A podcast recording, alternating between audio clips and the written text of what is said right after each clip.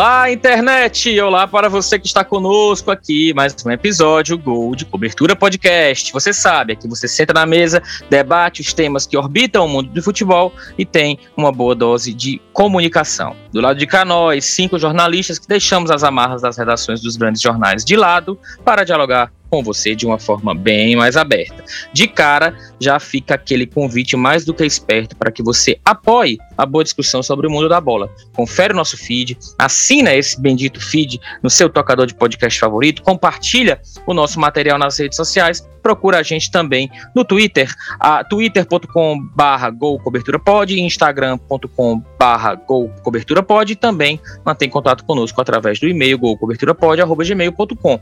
Nosso programa de hoje entra em campo levinho da Silva. Fim de ano tem dessas, né? Você dá uma desacelerada no ritmo, reflete sobre a vida, sobre o que passou, agradece o que você conquistou, claro, também você rema mais forte para buscar o que tenha ficado pelo caminho. E toda essa avaliação de cenário, essa reflexão, acaba sendo bem resumida, na realidade, numa frase infantil e, convenhamos, bem consumista, né? Que é aquela clássica, querido Papai Noel, eu fui um bom garoto, uma boa garota, mereço presente de Natal? A nossa tarefa agora é transportar um pouco desse espírito de Jingle Bells para o ano do futebol. Eu já antecipo para você que o nosso programa de retrospectiva vai ser na semana que vem. Vamos ter programa tanto na véspera de Natal como em 31 de dezembro. Aqui, nesta edição, a meta é destacar o que o futebol, sobretudo o futebol brasileiro, tem a pedir de presente: títulos, dinheiro, paz de espírito, se foi tudo bem, ou seja, manter tudo como está. Enfim, a gente passeia por diversos cenários e analisa toda essa conjuntura.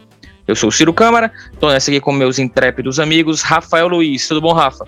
Fala, Ciro, beleza? É, para o Papai Noel, eu digo só o seguinte: eu passei a pandemia todinha sem comprar uma camisa de futebol, só vim parar, só vim quebrar agora já no finalzinho desse, desses últimos meses de pandemia. E aí, o que, é que eu posso pedir para ele? É, que ele, por favor, garanta que o Verminoso Móvel dê menos prejuízo em 2022. ele já está indo para o aniversário de número 25, tá ficando velhinho já, e tá dando muito prejuízo. Então eu espero que no próximo ano ele, ele dê mais paz pro meu bolso. Olha, até em inglês, né? Papai Noel é Santa Claus, né? Deve ser um santo aí em alguma nórdico, sei lá, em alguma religião. Mas tá difícil, viu? O Verminoso Móvel aí, ele tá exigindo demais aí do bom velhinho. Roberto Leite e o Bob Milk. Fala, Milk. São Nicolau, viu? Ah, olha aí. Câmara. O homem é uma máquina. Ainda bem que eu te chamei. Tu ia esperar da rodada todo mundo pra tu, pra tu fazer esse adendo ou tu ia furar a fila aí? Eu ia furar a fila se tu não me chamar. Ah, então ótimo, vai. Mas vamos lá. Foi, vou deixar meu pedido pro São Nicolau, aí o Papai Noel, para que 2022 seja um ano, como diria Eduardo Galeano, fechado por motivo de futebol, tá? Que a gente consiga ter um ano sem interrupções, sem é, estádio fechado, nada disso. Olha aí, show de bola. Seria incrível. E agora, Emanuel Macedo, Grande Mac. Big Mac. Ô Ciro, depois é bom você dar uma contextualizada aí o que, que é verminoso móvel, né? Rafa e Ciro, porque o pessoal pode não estar tá muito por dentro. Mas o, o, meu, o meu pedido de Papai Noel, na verdade, é que, e já que a gente é um podcast mais voltado ao futebol cearense, comunicação também, nordestino, principalmente cearense, é que o futebol cearense consiga, já que Ceará e Fortaleza vem tão bem é, nesses últimos anos que o futebol cearense também consiga dar um, um up aí com os outros times, para que a gente possa ter aí alguns times cearenses na Série B também, não fique um gap muito grande entre os principais e o restante. É nada, hein, garoto? Ah, o boi vai reclamando de barriga cheia. E aí, Thiago Cafardo? Fala um pouco aí também sobre o Verminoso Móvel. Fala, Cirão. Fala, galera.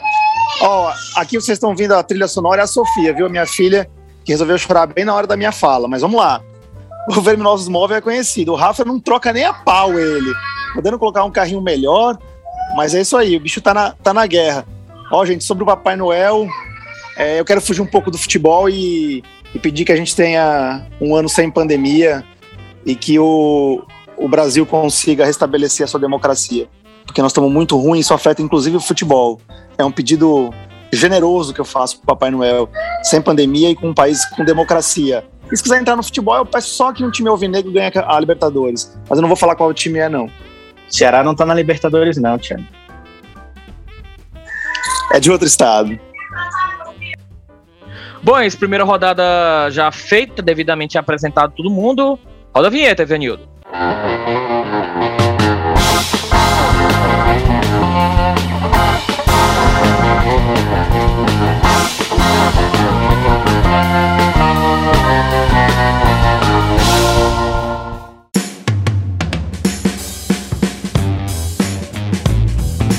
Olha, pessoal, antes de tudo, quero aqui dizer da minha satisfação de estar gravando com vocês na minha residência. Porque os nossos dois últimos episódios eu estava de férias, férias é ótimo, mas você tem que gravar férias em hotel, no meio de cidades que você não está habituado, tendo que falar baixo, geralmente, quem acompanhou aqui os últimos episódios, é, viu que eu tava me contendo aí, então agora tô à vontade. E mais do que nunca, tô à vontade também para mandar um grande, um grande abraço mesmo a todo mundo que tem entrado em contato conosco através das redes sociais, através do e-mail também.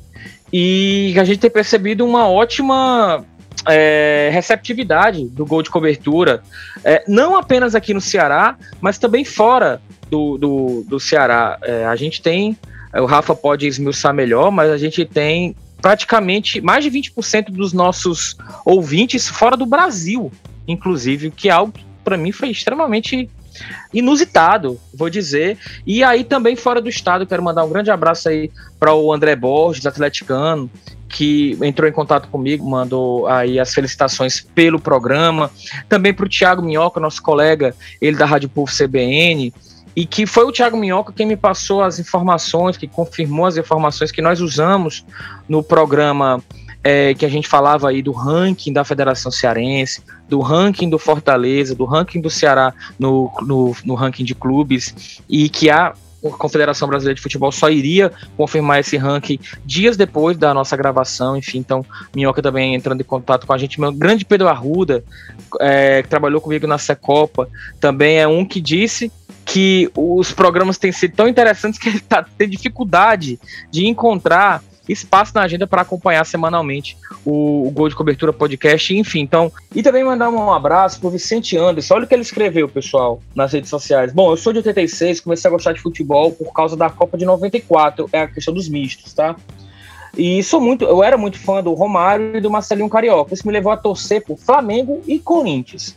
De 95 para 96, descobri uma coisa chamada futebol cearense. Ligava a radiola que tinha em casa na AM810, Rádio Verdes Mares, ficava ouvindo jogos de futebol dos times daqui para aprender os nomes dos jogadores. Ceará, Fortaleza, Ferroviário, pois tinha ganho times de botão desses três times e queria chamar os jogadores pelo nome. Em 95, eu me identifiquei torcedor do Ceará. Fiquei dividido nessa torcida tripla. Até metade da década de 2000, foi quando eu dei uma largada de Flamengo e Corinthians e hoje eu sou totalmente curado dessa enfermidade que ele diz aqui, que é ser misto. É, aí ele abre aspas. Ah, mas você nunca vai comemorar um título brasileiro e muito menos uma Libertadores. Aí ele bota aqui um sonoro palavrão e complementa. Eu sou Ceará. Bom, tá aí então mais uma participação. Obrigado, Vicente e todo mundo que tem entrado em contato conosco e tem sido realmente muito prazeroso. Né, Rafa? A gente agora no fim do ano, o Spotify faz aquele controle, aquela retrospectiva para naturalmente a gente que consome conteúdo e tem umas páginas especiais mais fechadas para quem é produtor de conteúdo e no nosso caso também o Rafa está um pouco mais por dentro aí desse dessa essa rápida pincelada que a gente vai dar aqui em relação a esses retornos, Rafa. É, são uns números interessantes, né? A gente utiliza a, o Anco como plataforma para publicação, né? Que aí depois joga para os diferentes é, é, plataformas de áudio. O Ciro falou sobre a audiência fora do país. De fato, 20% da nossa audiência é dos Estados Unidos aí outros 3% são de outros países, e no caso do Brasil são 77%. Então, eu achei interessante o fato de que a gente tem tanta gente ouvindo é, fora do país. E é, a nossa audiência também é claramente masculina, né? quase 80% são homens. E uma coisa que eu achei bem curioso é que é, do total, quase, é, quase 70% tem entre 35 e 40 anos, que é basicamente a nossa idade, né? Então vê que a gente está conseguindo transitar muito bem nessa faixa aí dos daqueles que foram jovens né, no final dos anos 80 e, e, e nos anos 90, né? É, um, é a galera de 35 para 44 anos. E um, e um outro dado para fechar é que a nossa metade da audiência está no Spotify. Os outros, as outras plataformas dividem o, o restante.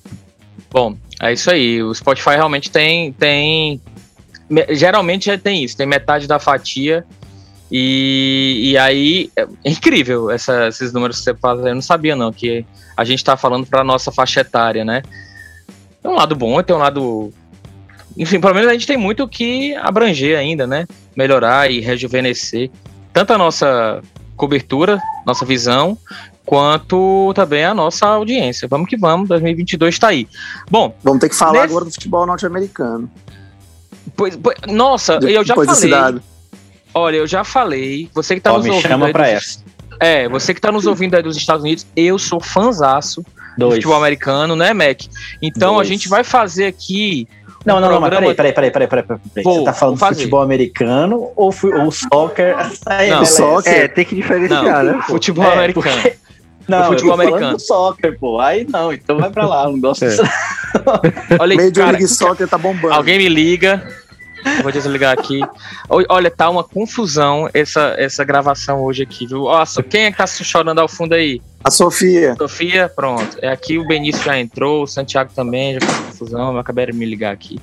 Bom, é, não, mas olha, você que está nos ouvindo aí nos Estados Unidos, na América do Norte, a gente vai fazer um programa comparando os times brasileiros com as franquias basquete, para ficar mais próximo, assim, um pouco mais ainda tá na mente dessa nossa faixa etária. Mas falando em rejuvenescimento de, de marca, né, digamos assim, um rebranding, a gente pode falar sobre a NFL também. E vai ser muito bacana comparar aí o Corinthians com o Dallas Cowboys. Já vou logo dizer, Thiago, vai pesquisar a história do Dallas Cowboys pra você entender. Eu conheço a história do, eu conheço a história do Dallas Cowboys, lógico. Aí, que, 23 aliás, atletas do Dallas Cowboys. Aliás, eu torcia para o Buffalo Bills na época, que perdeu duas seguidas pro Dallas Cowboys. é, Eu, eu tinha muita raiva dele. O É. O Buffalo perdeu quatro seguidas, duas pro Dallas. Você sabe por que eu nunca torceria pro Buffalo Bills? Não. As cores, né, companheiro? Ah, é verdade. Vocês estão é doido, rapaz. Vocês falando isso aí, pelo amor de Deus. Vamos que vamos. Bom, pessoal, é isso aí. Papai Noel chegou. Quem vai ganhar presente de Natal? Por quê? O que, é que a gente tem a considerar aí de quem tem feito um bom trabalho, quem foi um bom menino nesse ano, quem está pronto para colher o que vem plantando? O que, é que a gente pode enaltecer aí nesse ano? O que, é que a gente tem vislumbrando um 2022 dentro do futebol, sobretudo futebol brasileiro, gente? Ano de Copa, ano de Copa. A gente pode até começar aí um pouco so- sobre seleção brasileira. Olha, pra mim, começando. Vou começar pelo futebol cearense, tá? Falo já da seleção também. Aqui no futebol, acho que tem duas, é, dois times que merecem ganhar um bom presente do Papai Noel porque se comportaram muito bem, né? Que é o Fortaleza, pela campanha na, na Série A do, do Campeonato Brasileiro, inegável. É, esteve no G6 durante todas as 38 rodadas, então é inegável a campanha. E também o Atlético Cearense, né? Que quando ninguém acreditava, nem era o favorito entre os três cearenses a subir, foi lá, conseguiu acesso contra um adversário que era favoritíssimo, que era a Ferroviária, né? Que não tinha perdido na Série D em momento algum, e vai jogar a, a Série C do brasileiro no próximo ano, mesmo com todos os problemas que teve, inclusive financeiros, aí, enfim, por conta da pandemia e porque é um time pequeno, sem torcida e todos aqueles aspectos que a gente sabe, né? É, acho que o Ceará também merece um, um- um- um presente legal do Papai Noel, embora travesse em alguns momentos, né? Tenha deixado o torcedor meio preocupado, né? Em uma parte da, da Série A. E, enfim, e, te- e acabou perdendo alguns títulos que a torcida dava como certos esse ano. Então, mas mesmo assim, merece ser premiado. Agora, falar em seleção brasileira e falar em Copa do Mundo, alguém que realmente não está merecendo presente do Papai Noel é o Tite e os seus comandados. Primeiro pelo futebol que, que, que vem mostrando, né? Ah, mas o Brasil se classificou com sobras nas eliminatórias sul-americanas. Também, se não se classificasse, né? Por favor. Mas o futebol tá, de- tá deixando muito a desejar e olhe, olhe como é que vai ser essa Copa do Mundo para a seleção brasileira. Bom, é, pegando aqui um pouco do gancho que o Roberto falou sobre seleção brasileira, é, 2022 tende a ser um ano, um ano bem, bem movimentado, né, no futebol. Assim, a gente tem Copa do Mundo no final do ano, primeira Copa do Mundo que vai ser realizada no mês de novembro, dezembro. Isso nunca aconteceu, inédito, vai ser bem estranho, inclusive. E com poucas perspectivas para o Brasil, eu vejo. Não, não, não vejo o Brasil chegando com nem, nem perto de favorito para ser campeão. Claro que é forte sempre, mas, mas não vejo nada, é, pouquíssimas possibilidades do Brasil ser campeão. Se ficar gravado, vai ficar gravado, né? E se eu errar, melhor. Né? E se o Brasil não for campeão, nós vamos igualar ao jejum de 70 a 94, né? 24 anos sem ser campeão mundial Brasil. É, no futebol, e pegando um pouquinho do futebol de clube, eu acho que a gente vai ser, vai ser bem legal, principalmente por causa dos clubes cearenses nas competições sul-americanas, né? O Fortaleza pode cair num grupo bem, bem bacana, assim, na, na Libertadores, que eu acho que para ele seria ótimo pegar um River, pegar uma. O, o bom pro Fortaleza é jogar a, a Libertadores, não é brigar para ser campeão. Ele não vai ser campeão da Libertadores, ele tem que aproveitar, desfrutar jogar contra os grandes. Assim, eu acho que, que, que vai ser legal. E o Ceará pode aproveitar a Sul-Americana para brigar, brigar pelo título. É, eu, eu, eu vejo, eu até, posso até comentar um pouco sobre a, a, minha abertura, que eu falei a respeito do futebol cearense, e que o Ciro até comentou que tô, reclamando de barriga cheia e tal. É porque a gente vai entrar para o quinto ano né, do Ceará na Série A e quarto ano do Fortaleza, e que pese as, a, a, boa campanha né, com acesso do Atlético Cearense, como o Bob falou, do, do próprio Ferroviário, que subiu recentemente, né, se não me engano, vai para o terceiro ano na Série C, e a manutenção do Floresta, o Floresta subiu para D e no ano passado conseguiu se manter, que não é fácil, ainda mais ele que está na segunda divisão do Campeonato Cearense. Mas eu acho que tá meio que um bolo ali de baixo, né? E o gap tá ficando muito grande. Já era grande entre Ceará, Ceará e Fortaleza e o restante está ficando maior ainda, apesar desses crescimentos menores. Então, é, eu acho que o futebol cearense está fazendo o dever de casa, não é só Ceará e Fortaleza que tá, estão crescendo mas eu acho que ele merece um pouco mais assim desse, desse crescimento dos outros clubes, né? Ter um, ali alguém na Série B, meio meio de tabela mesmo, com permanência e tal, seria bem interessante assim para o próprio estado. É, aparecer aí com uma terceira força. Então é mais ou menos nesse sentido que eu. O problema eu... é esse: o Ceará, não, o futebol cearense não tem uma, uma terceira força mais clara, né, Mac? Não tem. É, a disparidade de Fortaleza e Ceará é muito grande para os outros. Você não tem um náutico que fica brigando na Série B, você não tem como tem como há em outros estados, né? Mesmo em São Paulo, muitos times do interior e tal. É, é uma, foi, foi bom o Ferroviário voltar ali pro cenário, né? Porque ele tava nem divisão tinha até poucos anos atrás. Chegou até a cair para a segunda divisão do Campeonato Cearense. É, é bom ele reaparecer. E, mas eu, eu vejo com bons olhos aí uma, de a gente criar uma terceira força, né? Da mesma forma que a gente teve aquela discussão em outro episódio de quem ainda é grande, quem não é grande e tal, é, os times que saem da prateleira dos grandes, a gente, quem sabe aí em alguns anos pode criar uma terceira força no futebol cearense, uma, a, a, o futebol cearense já tem a terceira vaga na, na, na Copa do Nordeste, é, já tem uma terceira vaga na Copa do Brasil, então a chance de você ter um terceiro time, se esse time for crescendo, for, for é, é, como é que se diz assim, for aparecendo nessas competições com frequência, ela é grande, né? E eu, eu, eu imagino que pode ser o Floresta, que só não é ainda porque ele, a segunda divisão do Campeonato Cearense está atrapalhando muito ele, que muda calendário, vira o time de cabeça para baixo, disputar uma competição brasileira Copa do Nordeste, depois ir para uma segunda cearense é muito difícil. Eu voto no Ferroviário, cara.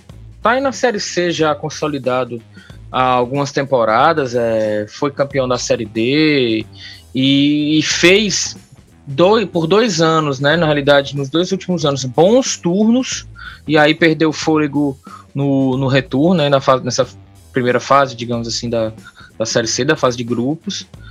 Acho que dificilmente não, alguém vai chegar e vai tomar o lugar do ferroviário nesse momento. Agora. Não sei, mas eu acho que o ferroviário. Pular para uma B.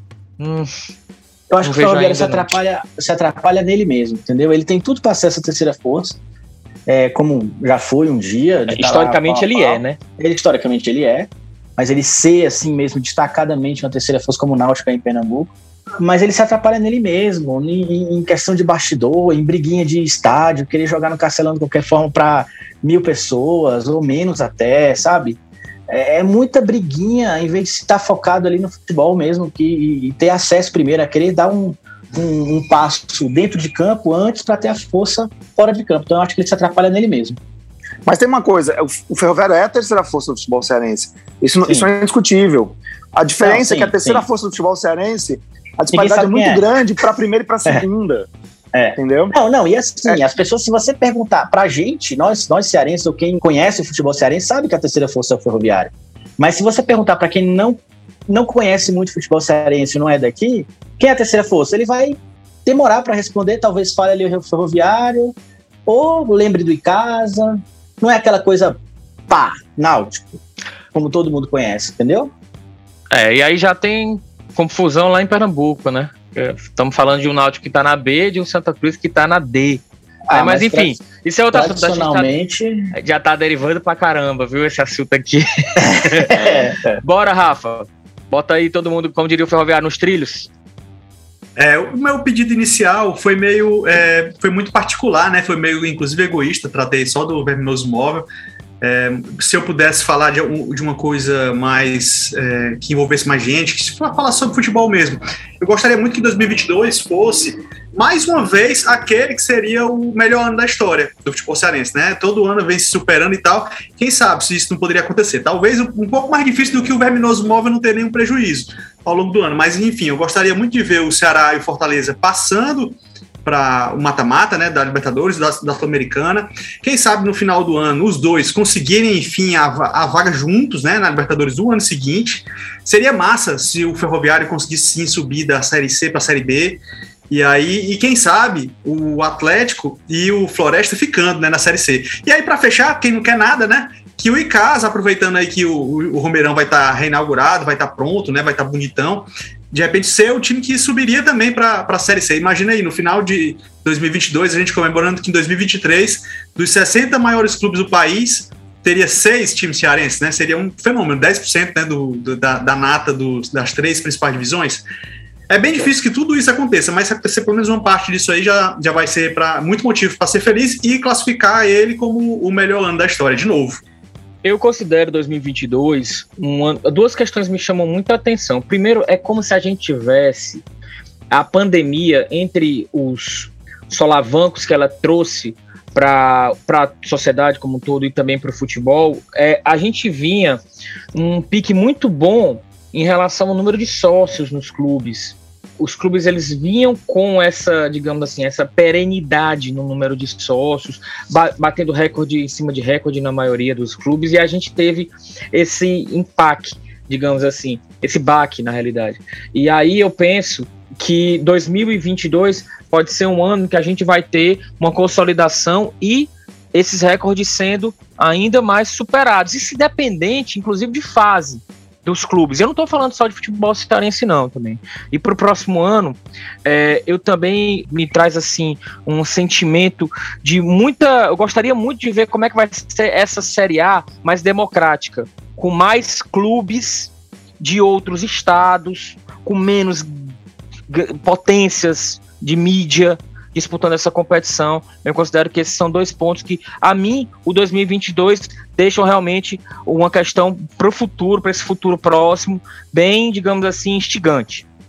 Tem só um, um detalhe a mais para acrescentar aí na, na fala do Ciro. Essa pandemia, ela acabou, no caso do futebol especificamente, meio que dando uma nivelada né? Claro, você tem ali Flamengo, Palmeiras e Atlético Mineiro bem acima da média, né?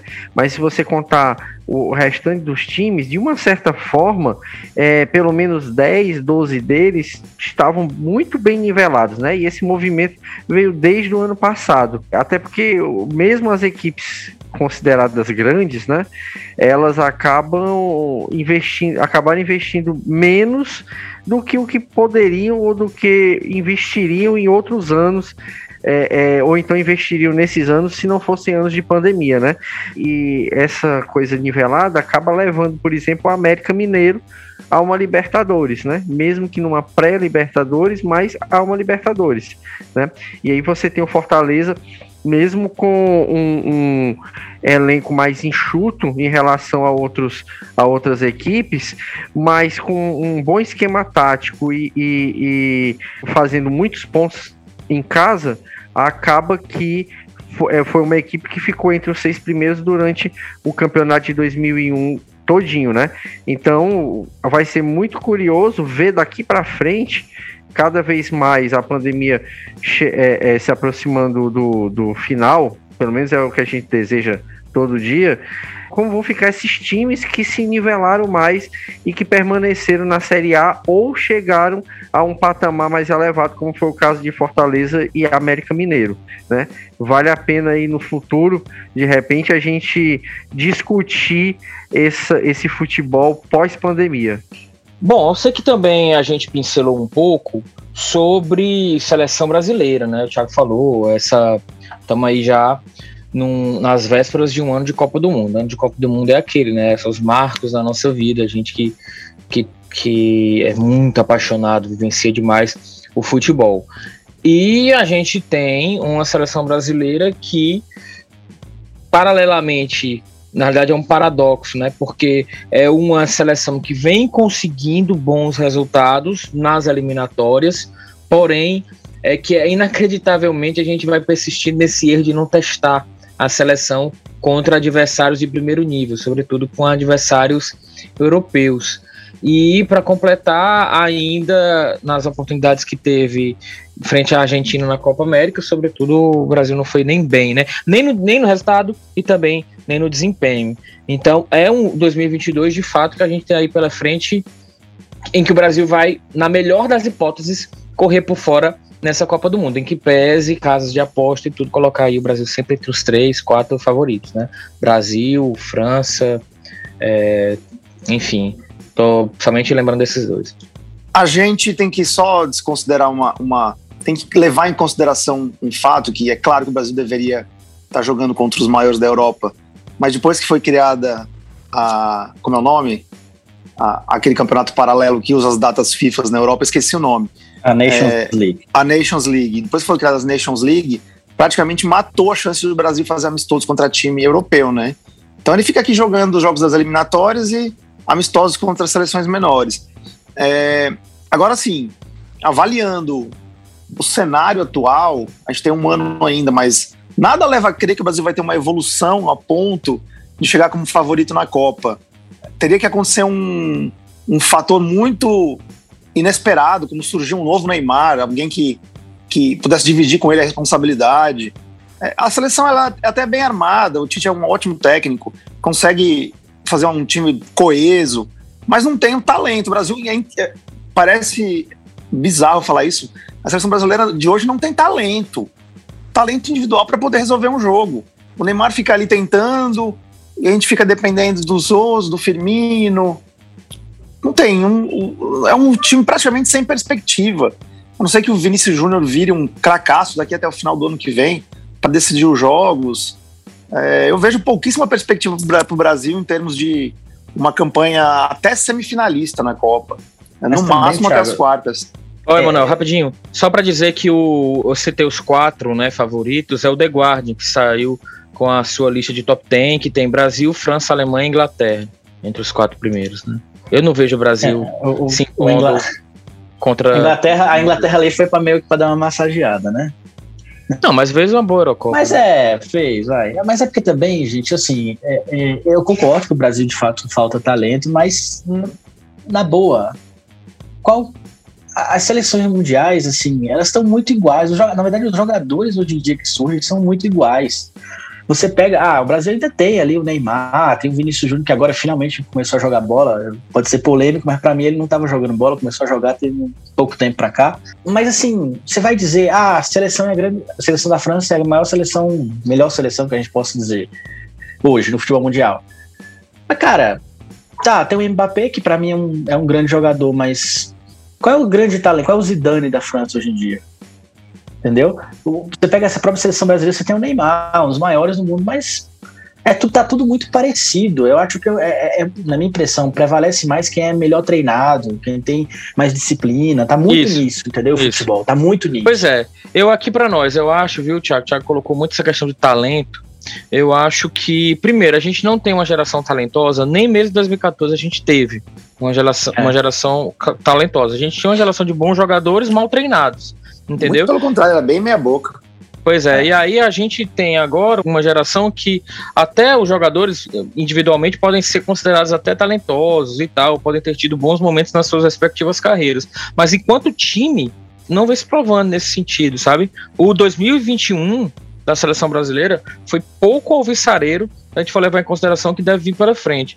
Então, para você falar de um torneio em que você vai, em determinado momento, ter Vamos, vamos falar assim: na, na, melhor das hipóteses, o Brasil vai cruzar com dois europeus até a final. Se não pegar, três europeus. Probabilidade de pegar nas, no mata-mata, oitavas, quartas, semifinal.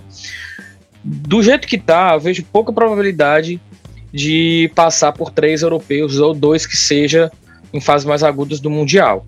Isso aí, é, levando-se em consideração talento, que eu acho que talento por si só já há muito tempo que não, não resolve nada, isso aqui é no Brasil e em qualquer seleção, e mesmo um, um aspecto um pouco mais tático, que aí entra a cota do Tite, que é o Tite não está encontrando nos jogadores que ele tem as alternativas para fazer com que esse time tenha mais do que um padrão. E principalmente a falta de teste, né, gente? Eu sei que tem a Nations League aí e a FIFA tá. É. Na realidade, a UEFA tá adorando isso, entendeu? fechar mesmo o calendário, embarrear o restante do calendário mundial, mas ainda assim o Brasil tem adversários para buscar, tem adversários na Europa que dá para o Brasil. Mas vai, vai, entrar, né? Agora os sul-americanos vão entrar na Nations League também, a partir de 23. Já Ou seja, a FIFA, a FIFA vai adorar, porque a Nations League é. vai virar a Copa do Mundo, é anual. É. é, você vai ter uma liga e uma Copa, né? Agora, como normalmente ocorre em cada país. Mas, gente, vamos, vamos, vamos pensar aqui rapidinho. Qual foi a final da última Copa do Mundo?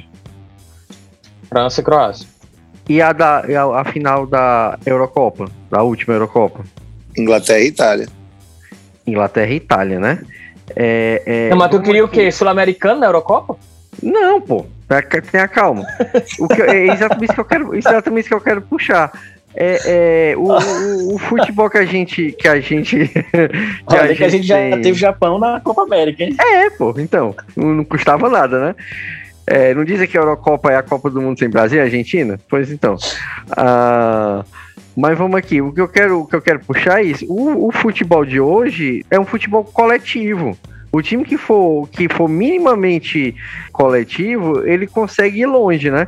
Você não vai imaginar a Cro... imaginaria a Croácia na final da Copa do Mundo, né? A Croácia com um time que tem e o principal craque da Croácia nem vai estar na próxima Copa, né? Porque já, já é um jogador mais velho, assim, e que, enfim, a Croácia sempre fez campanhas muito regulares para ruins em Copa e é, é, nessa chegou na final pela coletividade, né? O, o, o, o, treinador conseguiu aproveitar um pouquinho de cada para fazer. E eu acho que é isso que falta na seleção brasileira. Né? Da mesma forma, é, é, vocês podem até discordar de mim, eu ser o único a achar isso. Mas eu não imaginava a Itália na final da Eurocopa. Imaginaria qualquer outro time, menos a, menos a, a, a Itália, pelo futebol que eu recordava de, de campeonatos recentes, né? Mas a, a Itália, da mesma forma, coletivamente funciona muito bem. O Brasil não funciona coletivamente e o cara que deveria fazer a diferença quando, o coletivo é, é, não funciona é um antijogador, que é o Neymar. Porque o cara que tá machucado e em vez de se cuidar vem curtir o carnaval do Rio de Janeiro, ele não é um jogador profissional, gente. E por mais talento que ele tenha, não, não vai funcionar se ele não for profissional, né? Rapidinho. E o Neymar, como antijogador, não Bob Milk, na seleção brasileira. O, o polêmico, viu? Chamou o Neymar de antijogador. Isso aí, isso aí. Vamos passar aqui adiante. Eu vou fazer aqui uma brincadeira com vocês. Eu queria que vocês votassem em quais os quem mereceria, digamos assim, esses presentes. Eu tô com esse negócio de presente na cabeça, hein, gente? É, quem mereceria por exemplo, ser vencedor, ser campeão dos principais títulos do ano de 2022? Quem até o momento fez por onde? Isso é uma projeção. Campeonato Brasileiro da Série A, Copa do Brasil, Libertadores da América e até onde vai a seleção na Copa do Mundo. No futebol brasileiro é muito difícil você fazer esse tipo de chute, né? A gente cravava que, que o Flamengo ia, ser, ia, ia arrastar tudo e na verdade acabou sendo bem atropelado pelo Atlético Mineiro. Então, se eu fosse apostar, eu ia, era, eu ia no, no, mais fácil, eu ia tentar o Flamengo de novo no Campeonato Brasileiro. Na Copa do Brasil, um, bota aí o Atlético Mineiro. É, na Libertadores, será que vai dar Brasil de novo? Sei, não sei. Vou, vou, vou ah, quer saber? Vou, vai no Palmeiras de novo. E para a Copa do Mundo, cara, o Brasil vai de novo cair nas quartas. E aí, de novo, você vê, daqui a um ano, daqui a um ano, estaremos discutindo aqui nesse podcast se chegou a hora de a seleção brasileira pela primeira vez ser treinada por um estrangeiro. Já essa passou da hora. É, essa discussão ela vai estar muito em pauta no finalzinho do próximo ano, quando mais uma vez a seleção brasileira cair nas quartas de final, chegando, tira como um dos favoritos, porque tinha um time bem montado e tal, mas que ao mesmo tempo é, não, é, é muito, é muito previsível. Então vamos, vamos discutir se existe algum brasileiro ah, no mesmo nível, por exemplo, do Tite, para poder continuar. Eu acredito que não existe. E se já chegou a hora de a gente ter um estrangeiro. Beleza, vamos lá, Bob. Eu vou emendar Campeonato aqui. Brasileiro, Copa do Brasil, Libertadores e a seleção. Vamos lá, vou começar de trás para frente, né? Eu, acho, eu também acho que a seleção cai nas quartas de final, então vai ficar ali entre os oito, mas vai ser ali sétima ou oitava, digamos assim. Né? E vai cair, olha, olha se não cair para uma Bélgica da vida de novo, viu? Muito provável. É, Libertadores, dá Galo ou Palmeiras de novo. E para mim é a mesma aposta do Campeonato Brasileiro. Já na Copa do Brasil, se o Atlético mantiver essa, é, esse mesmo elenco, ou pelo menos boa parte dele, e mantiver essa mesma garra, é muito provável que o Atlético Mineiro seja bicampeão da Copa do Brasil. Ou seja, botou o Galo em todas. Bora lá. Bota o Galo na Copa do Mundo, Bob. Aí não dá, né? Só se Bob, ele jogar de falou, novo pela seleção Galo, brasileira. Galo, É, o- Palmeiras, Galo. Galo, Palmeiras, é, Galo, Palmeiras. Não falou É, Galo né? Palmeiras, muito provavelmente. Não, pô. É, o Galo- sai do muro, pô. É, Grava aí, inteiro. grava aí vocês. Dá Ah, eu- pra jogar, cravo, dá cravo. jogar a Copa do Mundo porque os dois já representaram a seleção, né? Campeonato Brasileiro, Atlético Mineiro, vai ser tricampeão, bi, né, seguido. Copa do Brasil, Palmeiras. Copa Libertadores, Corinthians. Seleção brasileira cai nas quartas. Pessoal, Eu- aí, hein? Porque meteu um Palmeiras no meio pra depois dizer Não, que o porque o- Corinthians ia arrastar. Não, o Corinthians tá montando um time bom. O Corinthians vai ser campeão da Libertadores. Pode anotar aí. Então, eu acho que da Série A Palmeiras. Copa do Brasil, finalmente São Paulo tira o dedo. Libertadores, Palmeiras. Galera tá demais. Não, Vocês estão perdendo totalmente a credibilidade desse, desse E- podcast, velho. Não, pô, Série A Palmeiras montando um timaço. Libertadores Palmeiras também montando timaço. A Copa do Brasil eu tô sendo ousado aí. Vamos lá. O Felipe Mero, vamos na Olha, ousadura, vocês né? estão vocês estão me fazendo do colocar. Forta... Vocês estão me fazendo colocar o Fortaleza campeão da Libertadores só pra botar o Ceará campeão da Sul-Americana, entendeu? E, o, e a Copa do Mundo, é, o Brasil cai nas, deve cair nas quartas mesmo.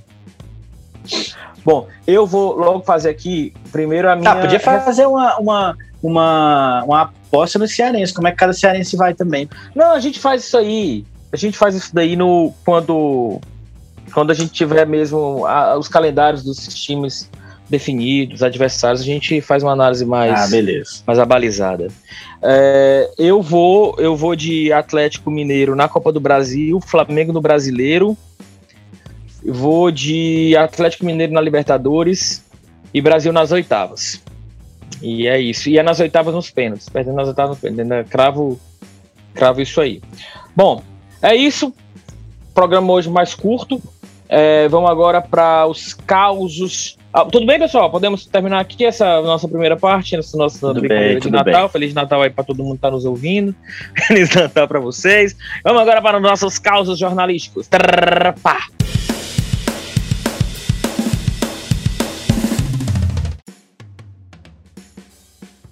É o seguinte, eu, no primeiro programa, nosso primeiro é, podcast, contei um caso do Ceará, agora vou contar um do Fortaleza. Em 2005, eu era repórter de esportes, né, cobria o Fortaleza, o Fortaleza fez uma boa campanha na Série A, tinha um time bem arrumado, ficou em 11 primeiro, se não me engano, a uma posição de para Libertadores, ah, desculpa, para Sul-Americana. E aí, só que todo time oscila durante o Campeonato Brasileiro, o Fortaleza oscilou também. Ele perdeu alguns jogos seguidos no segundo turno, e eu cheguei um dia para trabalhar, num dia que era seguinte ao jogo, era um feriado. Não tinha assunto nenhum, não tinha treino, não tinha patavina para falar. Aí a editora que estava no dia era Lisiane Mosman, que é uma jornalista que nem mora mais no Ceará, e estava só cobrindo, fechando a editoria de esporte mesmo, só. Mas não, não, não, era, não é do ramo, né? Não entendia é, disso. Acontece isso, né? Aí, nos feriados, nos plantões. É, né? Não necessariamente quem está um... fechando é, é editor ou é editora Isso. da página. Vai um de outra editoria para fechar, para cobrir. Aí ela falou: Bom, Thiago, vê aí que você consegue, só que nós temos um espaço até grande. Eu, puta merda, e agora? Aí eu comecei a pensar os últimos jogos, como eu cobria, né? Eu comecei a pensar os últimos jogos de Fortaleza e comecei a pegar a estatística que a gente fazia muito para até para balizar nossas matérias e notei que dos últimos dos, de todos os gols que ele tinha sofrido no Campeonato Brasileiro, 80% era no segundo tempo. Aí eu, opa, tem uma pauta aqui. Aí fiz a bendita matéria e o título foi Segundo tempo sem fôlego. Ele tinha acabado de perder um jogo pro Curitiba de 2 a 0, tomando dois gols no segundo tempo. Aí foi segundo tempo sem fôlego a matéria. Rapaz, no dia seguinte, saiu o jornal no dia seguinte, né? Naquela época não, as matérias não iam pro site antes, faz muito tempo. Aí saiu a, saiu a matéria no dia seguinte. Quando eu chego lá, o Hélio dos Anjos tá com a cara desse tamanho, o técnico de Fortaleza. Ele me viu, já veio para cima de mim na hora. Ele, rapaz, você tem que ter mais responsabilidade com o que você escreve. O bicho era bruto pra caramba. Mais responsabilidade é o que foi, professor? Falei alguma mentira, alguma coisa está errada na matéria? É, não é isso, mas você só vê um lado, você não vê. Quantos gols nós fizemos no segundo tempo? Quantos não sei o quê? Ficam querendo me confrontar, os caras faziam muito isso, a gente era mais novo, né? Ficava meio. Não era tão cascudo, ficava meio com receio, eles faziam muito de intimidar isso. Eu sei que teve essa confusão, aí veio, aí o presidente fez piadinha para mim, o assessor fez piadinha, mas enfim, resumindo, no segundo, no dia seguinte a esse, né, dois dias depois, o que aconteceu? O Fortaleza contratou uma empresa de fora, acho que dos Estados Unidos, não sei de onde, de preparação física para vir avaliar o time, a preparação física do time no segundo tempo. Se estava realmente caindo de produção no segundo tempo por causa do preparo físico dos jogadores. Você vê como é que é, uma matéria nossa, uma matéria de jornal que a gente fez é, de estatística né, do, do clube, acabou fazendo os caras terem que contratar uma empresa para ver se o time estava bem preparado fisicamente. Com o que tinha internamente, não. não... E o Hélio dos Anjos, eu falei, e aí, professor, contratou por quê então? Se não tá tudo bem. Não, mas a gente tem que ver, né? Tem que ver. Aí ele deu uma baixada na bola. Aí foi esse meu caso com o professor Hélio dos Anjos no Fortaleza de 2005.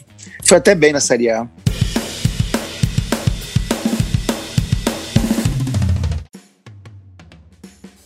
Bom, indicações natalinas para finalizar esse nosso programa de hoje.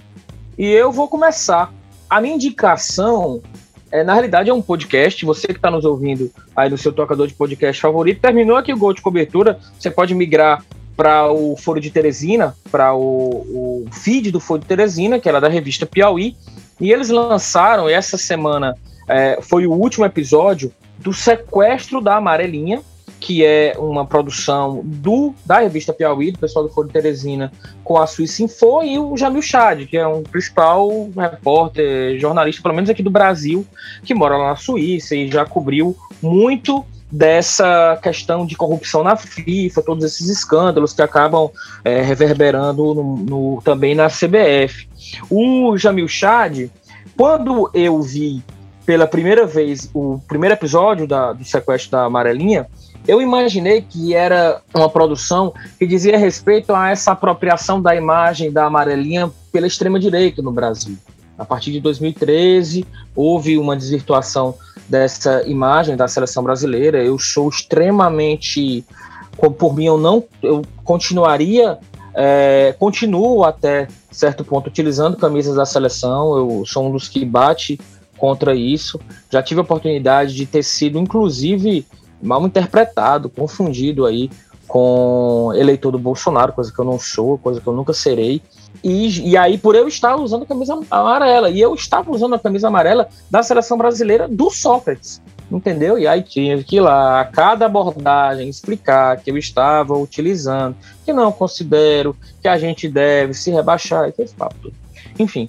E aí eu imaginava que o material do Jamil Chad e lá do Toreiro, que é lá do, do, do sobretudo eles estão capitaneando duas grandes equipes, é, seria específico sobre isso, mas não. É sobre mesmo a, a questão anterior a essa desvirtuação da imagem da seleção, que é sobre a venda mesmo da seleção enquanto produto. Então, é da comercialização, do patrocínio da CBF, que na realidade não é um patrocínio que se resume à, à camisa ou a espaço publicitário ao, ao redor do estádio, mas na, ao, ao redor do campo, mas na realidade é levar a seleção a locais que são importantes para aquela determinada marca que está ali comprando a seleção.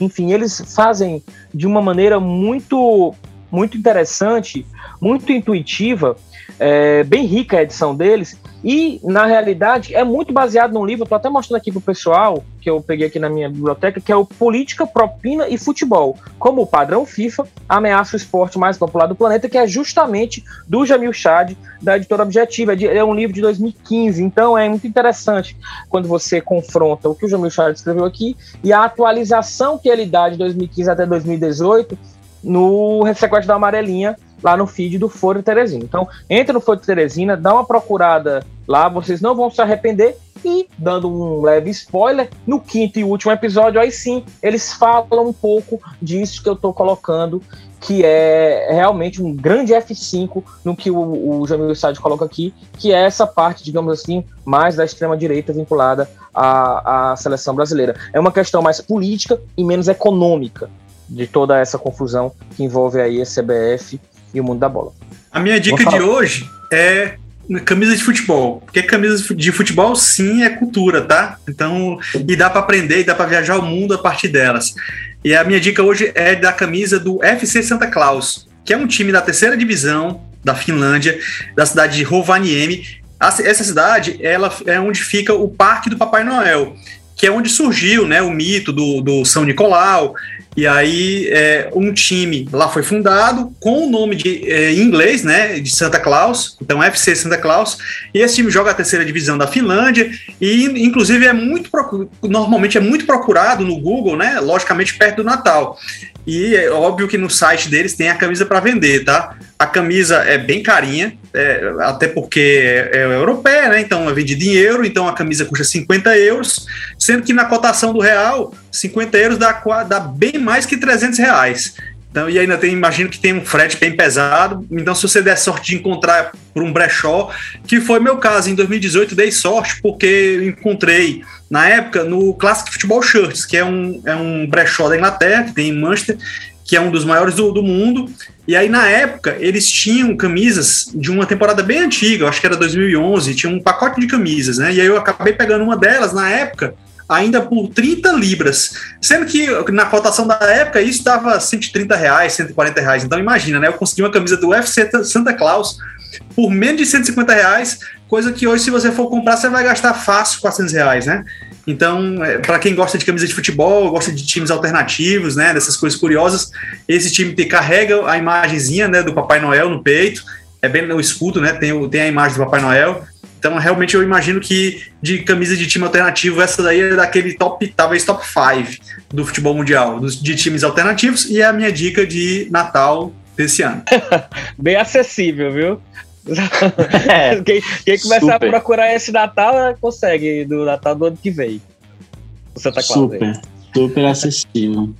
Mas gostei, é... alternativo mesmo.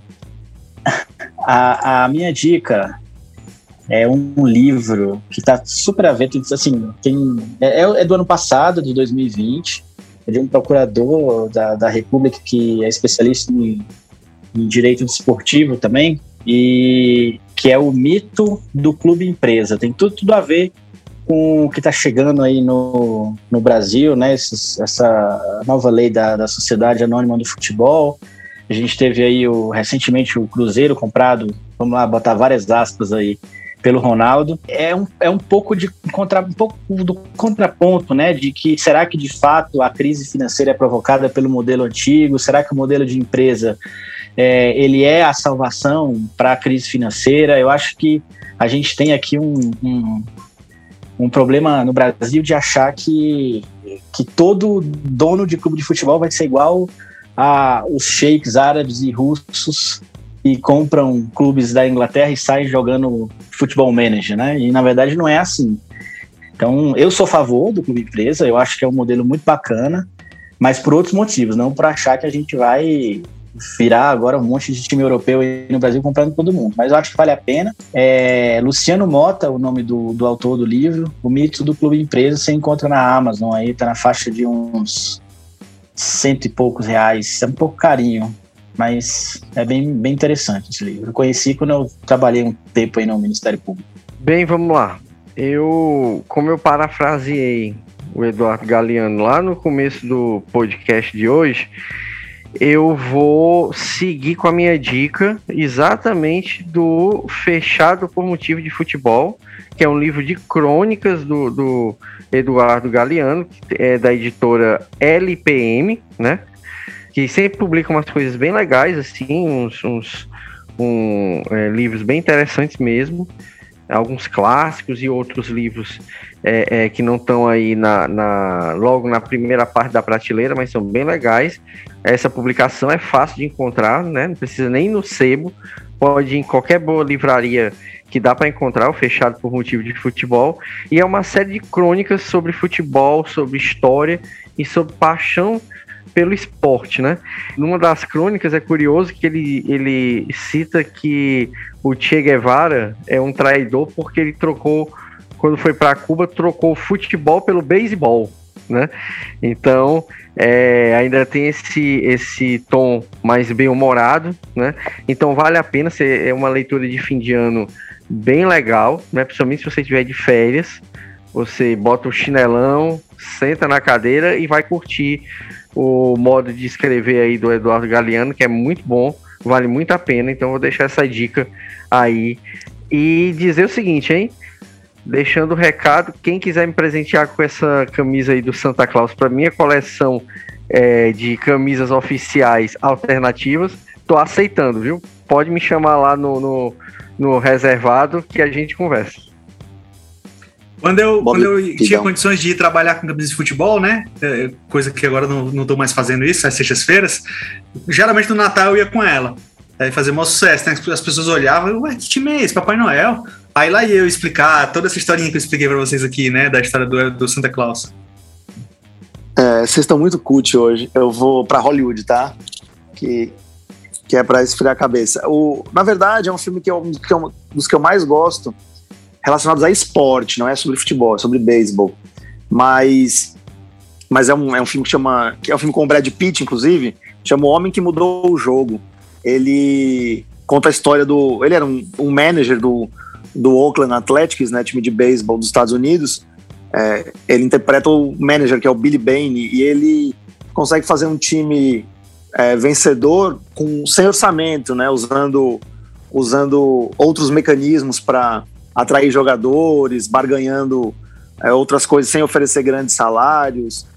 É, enfim, e mostrando que é possível você montar um time bom no esporte sem, sem ter uma fortuna, sem ser um clube empresa, como diria eu. Quer dizer, eles também são empresa lá no, no beisebol, lógico, mas. Mais uma vez a questão da estatística, né? Que a gente estava falando é. há pouco, né? De utilizar é, bem a estatística. Utilizar a estatística como, como ferramenta para conseguir para conseguir atrair montar um bom time, no caso, né? É um filme bem legal. O Homem que Mudou o Jogo tem no Netflix, viu? Brad Pitt, uma baita atuação dele. Eu já vi umas três vezes e sempre que tá passando que, eu, que, que aparece, eu, eu vejo de novo, porque é uma das melhores produções de, de esportes de Hollywood.